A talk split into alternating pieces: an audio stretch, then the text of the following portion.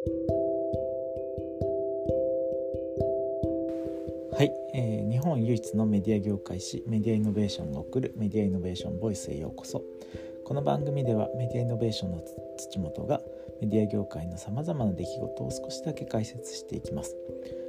今日のテーマはユーザーベースが米国のクォーツから撤退し売却するというニュースです。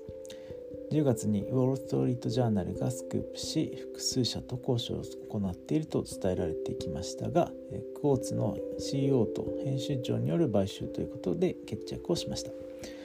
ユーザーベースはニュースピックスで皆様もおなじみの会社だと思いますが早い段階から海外展開にチャレンジしてきました。2017年にはウォール・ストリート・ジャーナルを運営するダウ・ジョーンズと提携してニュースピックスのアメリカ版をリリースしています。そして2018年に、えっと、今回のアトランティックメディアが運営していたクォーツを買収しています、えー、クォーツはですね2012年に創刊された経済メディアで、まあ、ミレニアム世代と呼ばれる、えっと、若い世代からですね強く支持されたピカピカのブランドという、えっと、メディアでピカピカのブランドというイメージで、えー、ニュースレターを再発明したということでもあの世界的に知られています。私もあの当時のニュースを覚えているのですが、まあ、日本のメディア企業がアメリカのこうした、まあ、輝かしいブランドを買収して海外展開を目指す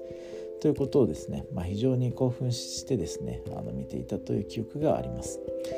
もともと広告モデルが中心のビジネスだったんですが、まあ、ニュースピックスのアメリカ版と統合して、まあ、約1年ほど前からですね有料のサブスクリプションという新しいモデルにあの舵を切っていきました8月にはと会員数が2万人に達したということを明らかにしていますただ、まあ、年間の売上高でいくとですね、まあ、約2億円ということで、まあえっと、ユーザーベースあるいは、えっと、かかっているコストからするとですね、まあ、非常に頼りない数字だったのかなというふうにあの感じるところがあります。でまあ買収当時からですね、まあ、あのそれなりの赤字が続いていました。でさらに、まあ、今年はですね新型コロナウイルスの影響によって、まあ、広告がですね非常に大きくく影響してしたということで、まあ、売上がま昨年の半分以下になるというですね、まあ、非常に苦境にあったということが言えると思います。でユーザーベースの経営陣は、まあ、買収当時にですね、ま、3年以内に目処をつけるということをあの宣言をしていて、ま、それがあの今回達成が非常に難しいということでですね、ま、売却に踏み切ったとプレスリリースでは説明されています。これを受けてあのユーザーベースの共同創業者でアメリカに拠点を移してクォーツにあの全力で取り組んできた梅田氏がですね、まあ、ユーザーベースの代表取締役 CEO を退任するということが同時に発表されています。で梅田氏はですねクォーツの経営陣にもあの今回の買収資金と、まあ、運営資金を提供して、まあ、クォーツに対して支援を続けるということをあの述べています。で一方のクォーツなんですが、まあ、今回の発表に合わせてですね新しいコンセプトとして「メイクビジネスベター」というコンセプトを掲げると発表しています。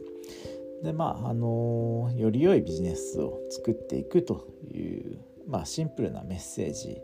ですが、えー、まあ、ブログではですね、まあ、ビジネスは革新的であると同時に包括的でならなければならないと。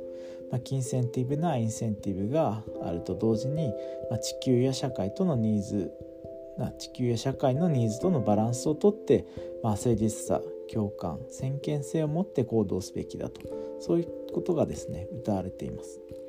で、まあ、新型コロナウイルス以降ですね、まあ、こういった新しい考え方というのが、まあ、あのより強くなってきておりますので、まあ、コーチとしてもこういった領域で戦っていくということが言えるのではないでしょうか。あのちなみに、えっと、同じくミレニアム世代をターゲットとしたビジネスインサイダーもですね、まあ、ベターキャキャピタリズムというあの言葉を掲げています。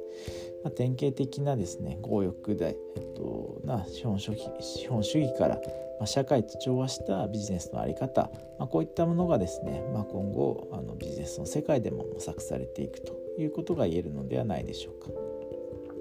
ちなみにビジネスモデルとしては引き続きサブスクリプションでをこれを強化していくということが言われています。ということで、まあ、約2年間にわたるですねあのチャレンジが、まあ、このような形で幕を閉じることになりました。まあ、日本のメディア企業による、まあ、海外進出夢見たですねまた私を含めた人間としてはですね、まあ、非常にま残念なあの結果になってしまったということにはなりますが、まあ、あの約80億円をですね、まあ、投じた、ま、チャレンジは、ま、ユーザーベースにしかできなかったことなのかなというふうに思いますし、まあ、このあの大きなトライにはですね拍手を送りたいなというふうに思います。また異なる形でですね、ま、海外へのチャレンジというのがですね出てくることを期待して、まあ、今回の番組を終わりたいと思います。それではまた。